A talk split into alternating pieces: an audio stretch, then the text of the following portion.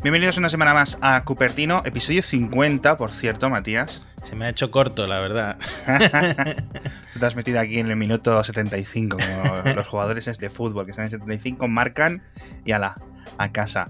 Ha habido muchos cambios, el, el podcast comenzó como un formato muy los hilos de Washington, de Dori Toribio, y al final pues vimos que eso no era factible a nivel de producción de estar ahí todo el día. Así que sí que me gustaría que los oyentes me comentarais, nos comentarais a Matías y a mí, qué tipo de temas os gustan que comentemos más y qué tipo de asuntos os gustan que comentemos menos. Es decir, más rumores, menos rumores, más software, menos software, más noticias, más actualidad, más opinión, ese tipo de cosas, ¿no? Dadnos un poco vuestra idea y ya está, ahí lo vamos a dejar. Por cierto, eh, Matías, ¿has visto Nanoraptor en Twitter, sus diseños? Sí, he visto que además se le ha hecho viral uno muy curioso de un iMac como si fuera uno de estos monitores de, eh, CRT, ¿no? De, culo. Y de, a raíz de ese tweet que sí que vi su timeline, es como que imagina productos de Apple que nunca existieron, ¿no? Un poco diseños retro que, que, que salen de su mente y que son bastante curiosos de ver. Sí, echadle un vistazo, lo vamos a dejar enlace en las, en las notas del episodio, ¿vale? Es Nanoraptor, todo seguido es su nombre de usuario en Twitter. Y tiene cosas, como dice Matías, como de universo alternativo, ¿no? La Apple de un universo alternativo. Tiene un aspecto totalmente realista de productos que nunca han llegado a existir, ni siquiera muchos están ni imaginados, no es en plan un iPhone de 8 pulgadas, no, son cosas mucho más locas y mucho, mucho más curiosas. Echadle un vistazo porque de verdad que merece la pena. Por cierto, la WWDC es en un par de meses, pero esta semana Apple ha hecho una especie de pre-evento centrado en la accesibilidad para los desarrolladores. Lo han hecho en, voy a usar la palabra maldita, ¿no? Como Voldemort, la palabra webinar que es eh, terrible. la gente es lo típico. No, tienes que apuntarte y hay un webinar. Entonces, bueno, es básicamente un curso, obviamente, emitido en streaming. Han estado los desarrolladores, algunos que los han invitado para participar y tal, pero bueno, vamos a tener un poco de un vistazo de cómo va a ser realmente la WWDC más allá. Sí, básicamente un ensayo de lo que veremos este verano. Exacto, eso sería mi, mi definición. Por cierto, ¿has estado usando tú la web de Apple Music? La web de Apple Music no, pero porque no uso Apple Music. Yo soy de Spotify. Madre mía. Para, para, una startup europea que ha funcionado, déjame que me quede en Spotify. Yo he pasado justo a esta semana o hace dos semanas de Spotify de vuelta a Apple Music. ¿Y eso? Y no por un gran motivo, sino porque estábamos, estaba pagando mi Spotify, mi mujer estaba pagando Apple Music, ya hemos comentado aquí varias veces eh, lo talibán, que es mi mujer con las cosas de Apple. Y entonces digo, pero por favor, pero ¿por qué estamos aquí perdiendo dinero todos los Me he metido en una cuenta familiar de mi mujer en Apple Music y ya está. A mí me da igual porque yo entro en Apple Music y le doy a los botones de radio para escuchar cosas, mm, ¿sabes? Y en Spotify está haciendo lo mismo. Yo no soy muy tiquismiquis de música, tal, yo solo quiero ruido de fondo. Quizá el punto fuerte de Apple Music con respecto a Spotify, porque Spotify, las listas de éxito, eh, no sé, depende mucho de tus gustos, ¿no? Pero pueden ser un completo desastre para mucha gente. No lo sé, yo a mí las recomendaciones de eh, Spotify, de esto que te descubren nuevos grupos y nuevas cosas en plan basándote en tu historial, a mí eso me gusta.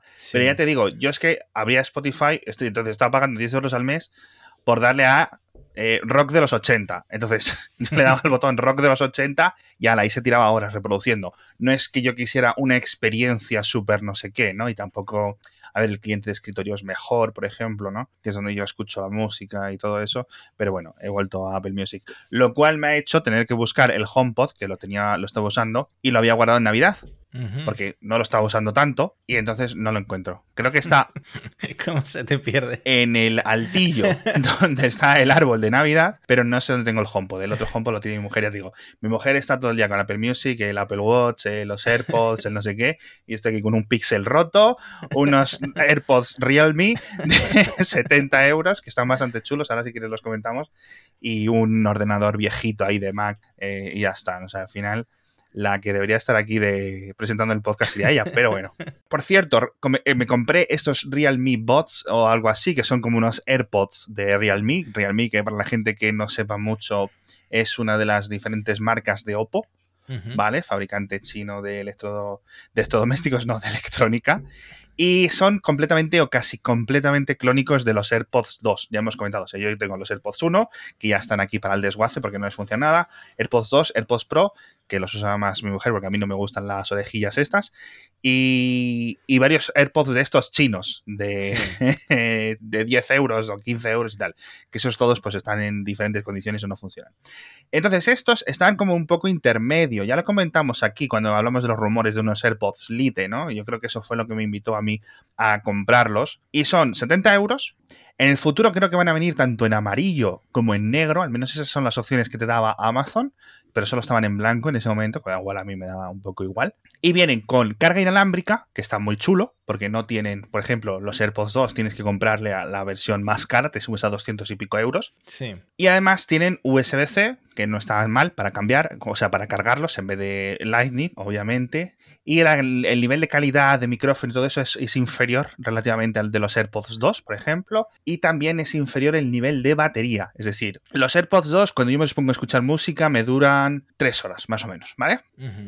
Depende de lo que hagas, depende de lo que hagas, depende de lo lejos que tengas el móvil, ¿no? Puede depender un poco de la actividad, incluso yo segundo que depende del volumen también, ¿vale? Pero estos me duran algo menos, y algo menos estoy hablando de dos horas o algo así, ¿vale? Entonces, si eres capaz de encontrarte unos AirPods 2 por ahí baratillos, como hemos, las típicas ofertas que hemos comentado algunas veces, 110 euros, 120 euros, unos AirPods 2 sin carga inalámbrica, etcétera. Yo casi que te recomendaría esos, si, sobre todo si usas iPhone. O sea, si usas iPhone, AirPods, ¿vale? Si eres un poco más misceláneo como yo y te da un poco igual, estos son una segunda buena opción, sobre todo para aquellos que, tengáis un, Android y un Mac, por ejemplo, ¿no? Son, son una buena cosa. Y además a mí me vienen muy chulos porque al tener USB-C los puedo cargar con el mismo cargador que cargo el móvil. ¿Sabes? No tengo que andar siempre con dos cables o etcétera así, porque los cargadores de Qi, estos los Qi Chargers, los pongo, los quito, los pierdo, los dejo de perder, los tengo por aquí, ¿sabes? Nunca me apaño. Y cargador USB-C siempre sé dónde tengo. De hecho, tengo varios repartidos por la casa, ¿no? Porque obviamente al tener un Pixel 3 tienes que estar repostando batería cada poco. Pues fíjate que yo tengo unos bits, eh, los solo 3, que son con micro USB y como los teléfonos que tengo ya no son en ah. micro USB, cada vez que se quedan sin batería sufro buscando cables en, los, el, típico cajón que está el cable todo enmarañado y en fin. Micro USB son los auriculares de escritorio que tengo, con los que estoy grabando ahora, ¿vale? Que son, tienen una, cancelación de sonido así limitado. Yo es que con los cascos no soy muy pejiguero, ¿vale? La gente está con sus eh, Sony 1000X3 o no sé cómo se llaman, de 300 euros y cosas así, o los Beats no sé cuántos, que por cierto hay rumores que comentaremos luego al final del episodio. Y yo tengo estos que son MPOW, MPOW 5 o algo así, y también, de nuevo, 50-70 euros, cancelación de sonido dándole a un botón o quitándola, funcionan con cable también, si no quieres tenerlos con batería, le conectas el jack y ya está. O sea, de verdad, para mí, para lo que los escucho, eh, bastante chulos. Vamos a dejar el enlace de todo en las notas del episodio, porque si queréis ver alguno de estos auriculares. Pero bueno, ya digo, peores que los AirPods hmm. y sobre todo no recomendados si estáis dentro del ecosistema puro de Apple. Pero si tenéis un poco más variado y queréis ahorraros unos eurillos, estos Realme me parece una muy, muy, muy buena opción, la verdad. Y sobre todo, no compréis ni le compréis a nadie esos clones chinos que son súper gruesos y que se encienden luces rojas y azules como si fuera la, sirena de, de un coche patrulla. Como las, las zapatillas estas de los niños. Qué desastre. Porque es típico que te regalen eso, ¿eh? Sí. Eh, a ver, eh, ya te digo, yo creo que tengo dos, dos, dos, o tres pares. Es que he comprado, porque la gente me los pide. Oye, Alex, tal, eh, familiares, cómprame unos de estos que he visto que en AliExpress no sé cuál. Y funcionar, funcionan, si no están mal, ¿vale? Porque, bueno, es un chip Bluetooth y un auricular, que decir, no es una magia, ¿no?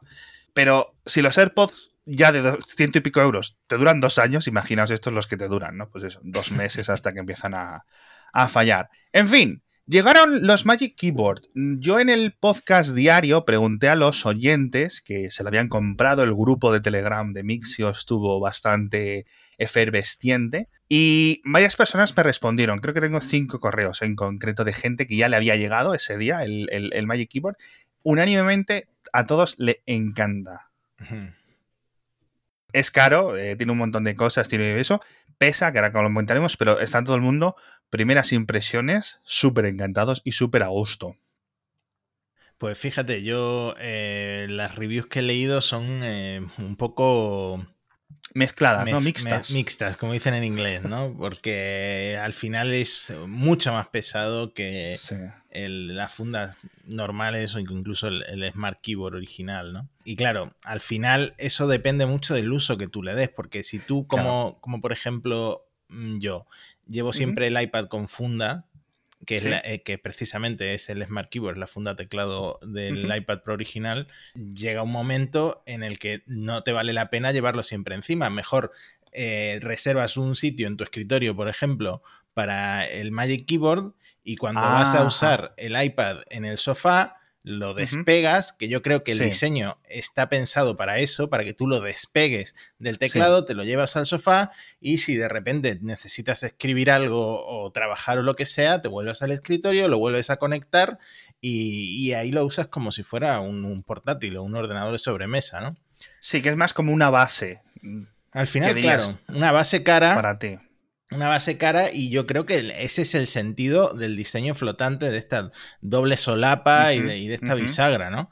Que es lo que están analizando ahora. Porque si no, llevar algo tan pesado y también tan grueso, porque eh, lo tenemos por aquí apuntado, la comparación con un MacBook Air. el iPad Pro más la funda son 1350 gramos y el MacBook Air 1290 y luego el grosor es más grueso que el, del MacBook Pro, ojo, no el Air, el Pro. Sí. se queda ya gruesito, ya se queda como un tomo de una Larus, pero una Larus antigua, de los 80, no las Laruses nuevas, las enciclopedias. Sí, sí, sí. A ver, esto, yo creo que lo que dices tú me parece el uso concreto y al final esto es un producto que de nuevo va a ser para un pequeño subconjunto de los que ya era un pequeño subconjunto el uso del iPad, es decir, del iPad Pro. Está la gente que usa iPad, la mayoría de los cuales están contentos con un iPad no Pro, obviamente. Luego hay gente que necesita un iPad Pro, por ejemplo, ilustradores, gente que necesita un montón más de potencia, etc. Y dentro de esa gente, otro subconjunto necesitará este Magic Keyboard. Con lo cual, si tienes un iPad Pro no te veas como obligado, porque hay muchas veces que mm, la gente que está eh, dentro de, o que le interesa la compañía, que compra sus productos, etcétera, yo la noto cuando hay algo como que se nota cierta autoobligación tribal a comprar las cosas nuevas. ¿Sabes a lo que me refiero? No en un sentido despectivo, sino, jolín, veo a la gente en Twitter que se lo está comprando. Chicos, hay que recordemos, ¿no? Vamos a siempre ponernos un par de, eh, de, segundos, ¿no? De contar hasta 10 y decir, necesito esto, necesito tal, porque realmente a lo mejor no es para vosotros. A lo mejor sí, como estos cinco oyentes que nos comentaron, ¿no? Pero claro, estos lo tenían muy claro. ¿Sabes lo que he estado pensando mucho yo estos días? En el teclado original del iPad, que ya cuando salió costaba 70 euros, era el mismo que había de los Mac, pero con un puerto de 30 pines puesto arriba así un poco Frankenstein. Simplemente le podías enchufar tú el, el, iPad en modo vertical.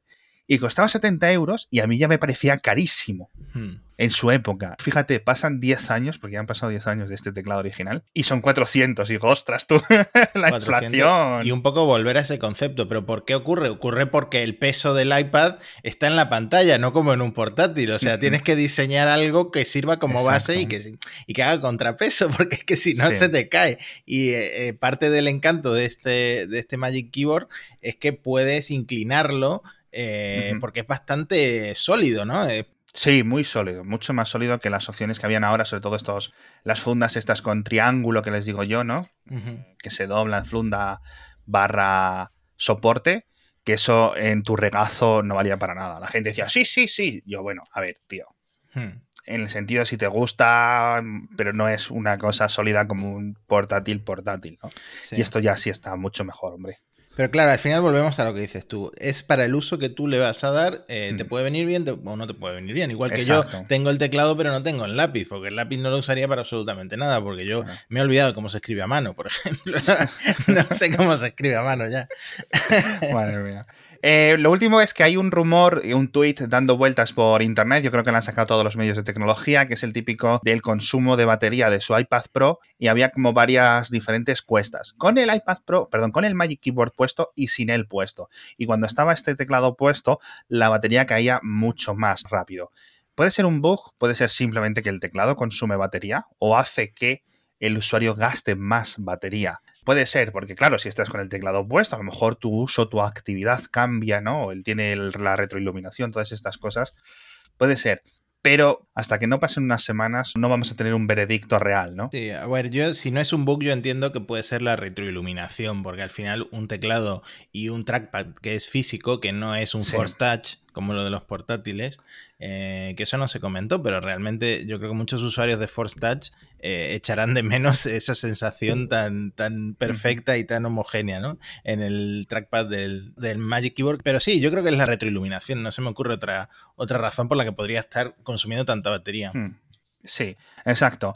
Eh, vamos a hablar del iPhone SE, vamos a hablar de privacidad, vamos a hablar del Apple TV, vamos a hablar de muchas más cosas, pero antes el patrocinador de esta semana es NordVPN, ya sabéis como siempre, como estos últimos dos episodios, nordvpn.org barra Mixio, y el código se acaba, no sé lo que va a durar, sé que durará un tiempo, suele estar activos bastante más. Si algún oyente luego no le llega, que me hable, que me abra un privado en donde sea y, yo les vuelvo a preguntar para que lo reactiven. VPN lo estamos usando todos ahora mismo. De hecho, ayer vi una estadística que el uso del VPN en la cuarentena había subido un 65%, casi de, hace tres semanas ahora. Estamos todos tirando de VPN y qué mejor opción que la gente de NordVPN, que además te ofrece un super descuento con este código, obviamente, para comprar si quieres un mes, un año entero o tres años. Y lo bueno es que tienen estos 30 días sin compromiso. Si no lo quieres, te devuelven el dinero y no ha pasado nada. Y de nuevo, recordad que lo tienes para seis dispositivos distintos. Puedes conectar tu iPad Pro, todos tus iPads. Imagínate que tienes el iPad Pro, el iPad Air, el iPad Mini, el iPad, un iPhone y un iPhone 11 todos los puedes tener a la vez conectados con caudal ilimitado y todo ilimitado y países ilimitados. Tienen servidores hasta en Albania. O sea, el otro día le puse a mi mujer, digo, ¿quieres ver Netflix en Albania? No te preocupes, esto no es coña, ¿eh? Estuvimos buscando si había series de Netflix, una serie de Netflix o no sé qué serie en diferentes países y, digo, mira, vamos a poner en Albania, porque era de las, primeras que salía y vas viendo cómo cambia el catálogo de Netflix de un país a otro, es, es la leche. Entonces, por ejemplo, pones Netflix en Japón y tienes un montón de anime chulísimo. No tiene subtítulos, pero está chulísimo. Y con NordVPN la verdad es que funciona todo bastante mágico. El enlace en las notas del episodio, pero si no, nordvpn.org, org, barra mixio. En fin, el iPhone SE, primeras reseñas. Bien, la, yo creo que la batería era lo que más preocupaba a la gente, pero hmm. entra dentro de lo aceptable, ¿no? Es una batería, ya sabemos que el iPhone, sobre todo en espera, es eh, una cosa que Apple tiene súper optimizada. Entonces, al final, a pesar de ser una batería tan pequeña de 1800 mAh, pues te sirve para el día. Eh, bueno, y en cuanto a la cámara, eh, los, las primeras reviews, por ejemplo, de la aplicación Halide, o no sé cómo se pronuncia, la verdad, que suelen, esta aplicación fotográfica, ¿no? De, que suelen tener muchas opciones de desenfoque, etcétera, pues eh, también en Twitter, en sus redes sociales, van publicando lo que encuentran, ¿no? Y al usar el iPhone SS se han dado cuenta de que el sensor probablemente sea el del iPhone 8, pero con un procesado de imagen muy mejorado gracias al chip a, la 13. ¿Y qué ocurre? Eh, resulta que Apple está usando una técnica nueva para hacer el efecto del modo retrato, que es el, efecto bokeh este que desenfoca el fondo de los retratos. Y es una técnica que es la que usan otros fabricantes como Google. Eh, es una técnica basada en aprendizaje automático, básicamente en reconocer al sujeto y desenfocar el fondo. Entonces, ¿qué ventajas tiene esto? Pues que funciona en la cámara frontal, eh, tanto como en la cámara trasera. ¿Qué desventajas tiene? Pues que solo puedes hacer el desenfoque con personas. Por ahora no lo puedes hacer con objetos o con mascotas, ¿no? Sí. Está muy chulo, la verdad. Por cierto, una cosa nueva del, iPhone SE, ya está rebajado con algunos sitios típicos de ofertas y... Pero no es en plan en sitios así raros de internet, tiendas de informática y grandes almacenes, etcétera. Ya lo podéis encontrar con una rebajita, a lo mejor 20, 30 euros, pero bueno. Quería hablar de Safari, quería hablar de Apple Card, pero vamos a hablar del Apple TV porque no solemos hablar de esto y está viendo bastantes eh, novedades. ¿Va a llegar Fraggle Rock a Apple TV Plus?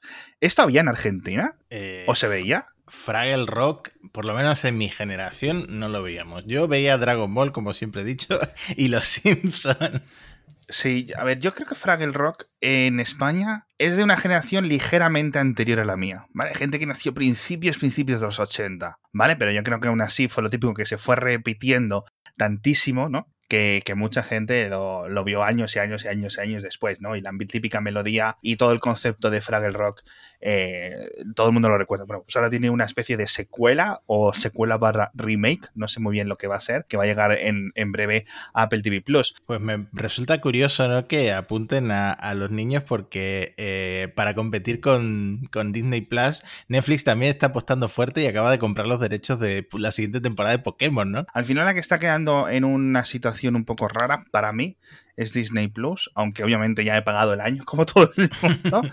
Pero bueno, sí es cierto que obviamente es mucho más fácil de producir, mucho más barato de hacer eh, tanto animación tradicional que hacer un montón de producciones más adultas, ¿no? Más estilo HBO. Y de Disney Plus, eh, yo creo que la comparativa que podríamos hacer ahora mismo con Apple TV Plus es lo de la censura, porque cuando salió, mm. cuando salió Apple TV Plus se hablaba mucho de la censura, de que Apple estaba siendo muy mojigata con, con los productores. No, de hecho hay como cinco, hay cinco o diez tweets míos ya con las antorchas. ¡Eh, castaña! Pues TV Plus va a llegar todo censurado, no sabe ni un pezón. y fíjate que al final eh, Disney Plus como que los ha adelantado por la derecha porque no sé si recuerdas el viral este de una escena que habían modificado en no sé qué película con Tom Hanks en la que hay una, sirena que va, va, desnuda completamente y en una escena que se le iba, se le ve, en, en el original se le ve el culo, lo han tapado con pelo, como que le han hecho crecer el pelo de una forma completamente falsa que no, no no, resulta realista, como que lo hicieron una tarde y, esto en Apple TV eh, yo creo que no lo vamos a ver, una censura a ese nivel tan infantil. No sé si es porque Disney quiere eh, mantenerse como una marca eh, para toda la familia, a pesar de la cantidad de franquicias que tiene, que es, imposible que, que todo sea para toda la familia, ¿no? Sí, en ese sentido sí que yo al menos lo entendí totalmente mal hacia lo que iba a tirar Apple con el rollo de Apple TV Plus y digamos el mercado todo como mucho para más 13, ¿no?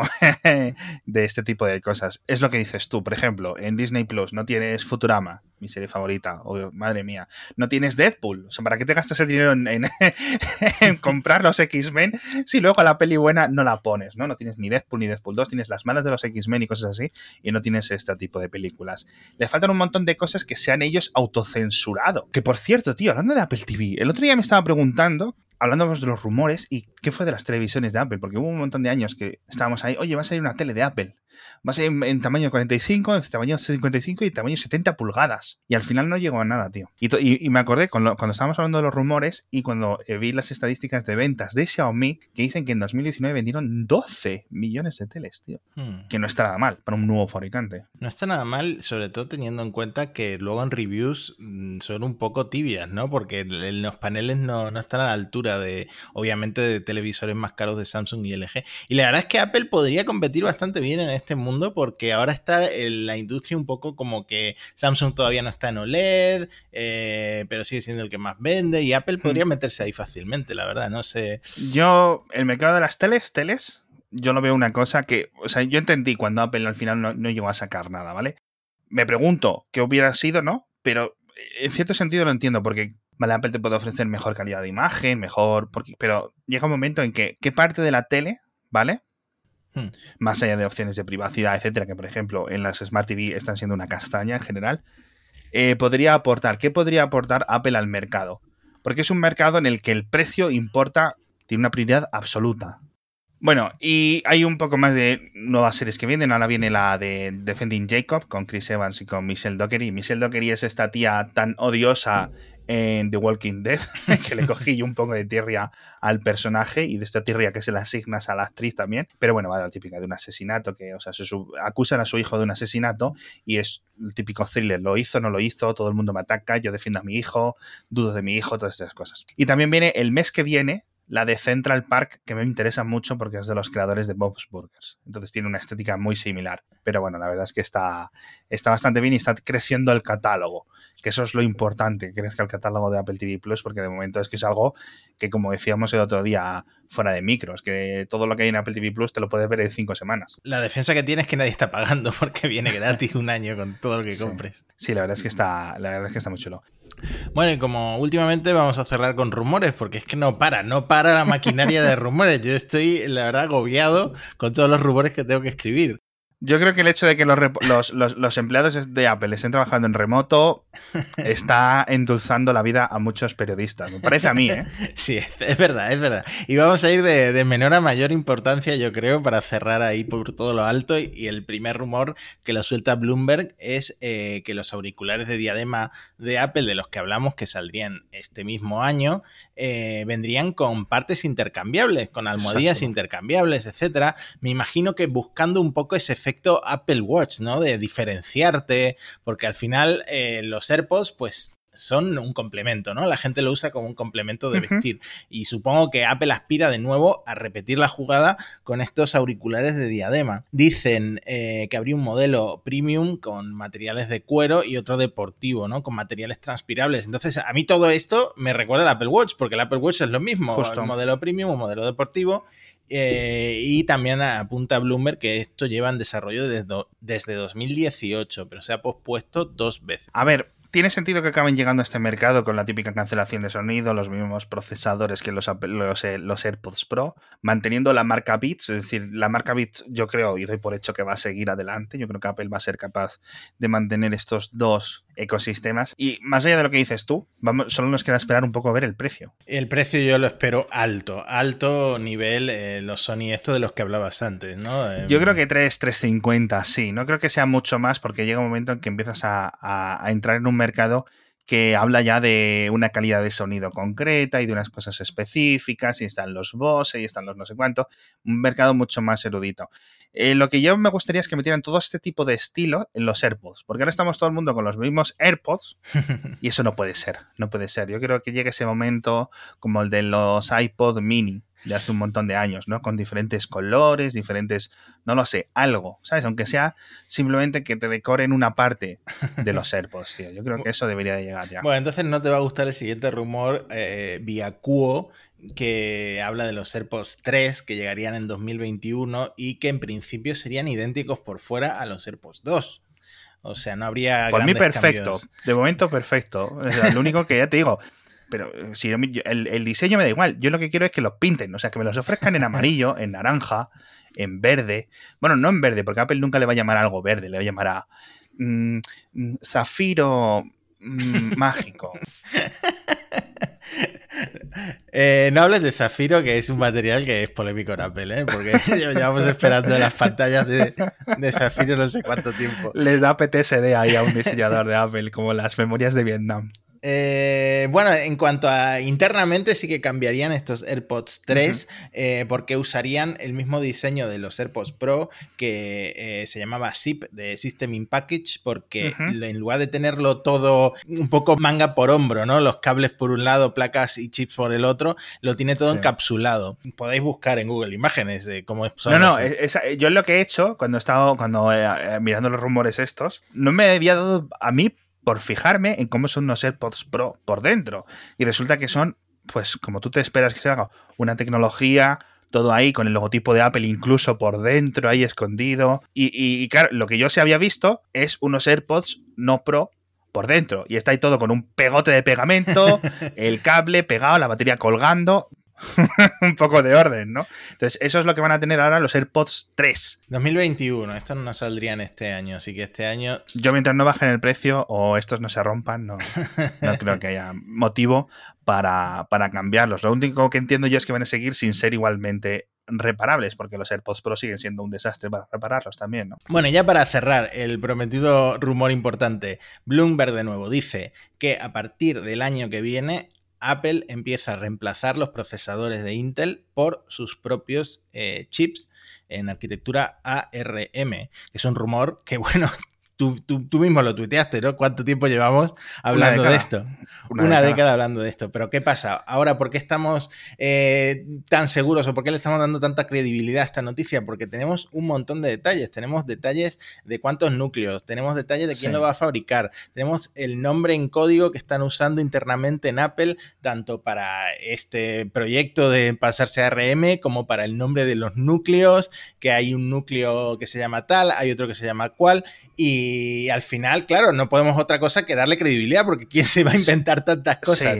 A ver, esto es un poco como lo de Pedrito y el Lobo, ¿sabes? Lo de los Mac con RM, pero ahora ya empieza a oler a lobo. No sé si, no sé si se me entiende. Entonces, sí es cierto que yo creo que no ha habido un rumor o no ha habido, un rumor tan completo o una hipótesis o una preparación que cuando eh, se llega a este nivel de detalle, ¿vale? Yo creo que tiene mucha más credibilidad. A lo mejor no es 2021, a lo mejor es 2022, a lo mejor no es... Creo que decía el rumor que iba a empezar con un MacBook Air o con los MacBook en general de menor potencia. No, no creo que dijo la palabra Air, con lo cual a lo mejor sacan otro nombre, ¿vale? A lo mejor MacBook ARM o lo que sea, ¿no? Por, por inventarnos un, un nuevo nombre. Pero sí es cierto que es algo que, a ver si ahora con este procesador, entiendo que dentro de la gama de lo, o de la rama de los A14, que vengan con los nuevos iPhone, los nuevos o siguientes iPad Pro, etcétera, llega un momento en que ya sí, para muchas cosas, ya valen, ¿no? Y el software ya está preparado, ya está Catalyst, o se supone que va a estar Catalyst ahora en el WWDC. Va a haber un montón de cosas de software que ya están las piezas encajadas, con lo cual a lo mejor, de nuevo, esto lo hemos dicho en muchas ocasiones, pero ordenadores de Apple con procesadores ARM en los laboratorios de la compañía lleva de haber, debe de haber desde hace 15 años o desde el tiempo que sea. Otra cosa es que funcionen las cosas bien, que no les esté ocurriendo como en Windows, que efectivamente hay compatibilidad, pero luego empiezan a rascar algunas cosas, ¿no? Con este Windows on ARM. Luego hay otras cosas que llega un momento que creo que el informe lo comenta. Dice, no lo podemos hacer o Apple no cree que lo pueda hacer directamente o inicialmente en escritorio y para sustituir, por ejemplo, los MacBook Pro, porque es que no puede hacer Apple de momento algo que el núcleo principal por muchos núcleos que tenga, que el mismo rendimiento bruto de un Intel x86 a 5 GHz. No puede llegar ahí Apple. Claro, realmente nadie tiene eh, un chip ARM que se compare con esos mm, procesadores más potentes, pero sí que pasa que el, MacBook Air, por ejemplo, el más barato, el, MacBook Air que siempre decimos de 900 dólares, eh, lleva un Core i3 de doble núcleo. ¿Y qué ocurre? Le haces el benchmark de no sé cuál y al final el iPad Pro pues le da tres vueltas, porque eh, está ya a un nivel este, A12 eh, que lleva el último iPad Pro, que al final vale la pena dar el salto ya en esa gama más baja de, ordenadores de sobremesa. Y precisamente de eso, de eso habla Bloomberg, de que lo veremos a lo mejor este MacBook Air de, precio base eh, pasarse a RM como se ha pasado en Microsoft con el Surface X, ¿no? Y los detalles que te prometía, por ejemplo, fabricado por TSMC en Taiwán, con tecnología de 5 nanómetros y basado, como tú dices, en este hipotético chip A14 del próximo iPhone. Pero ¿qué pasa? Sería mucho más rápido porque llevaría más núcleos. Por ejemplo, eh, a diferencia del A12 Bionic del iPad Pro, del que llevamos hablando un par de episodios, que lleva 8 núcleos, este, estos Mac, estos primeros Mac con ARM tendrían 12 núcleos, 8 de alto rendimiento, que se dice que tienen el nombre interno Firestorm, y 4 eh, más eficientes, ¿no? Para ahorrar batería, que al final es lo que se busca al pasarse a la arquitectura ARM, es una de las ventajas, que se llamarían Ice Storm.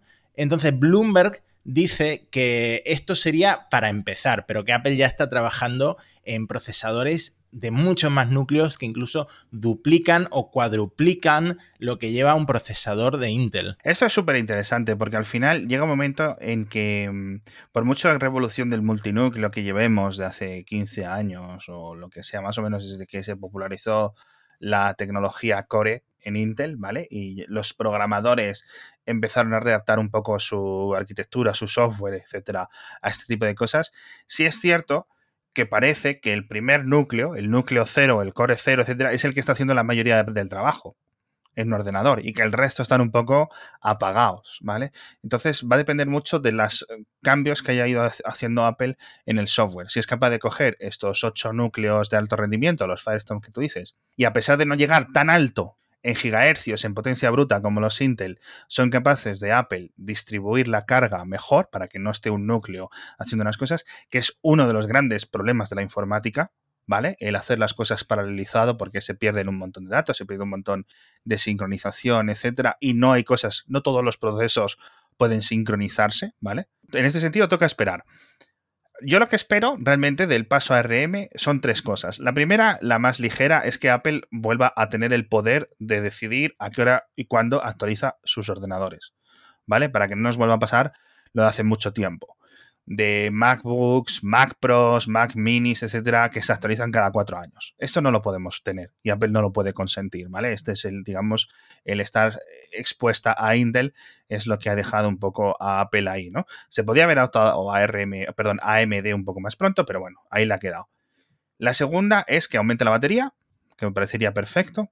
Y la segunda es que redujesen el precio. No sé si esto realmente es posible. Yo sé si, por ejemplo, si sabemos que un procesador A13 de un iPhone es mucho más barato que un Core i5 de un MacBook Pro o de un MacBook Air, ¿vale? Mucho más barato.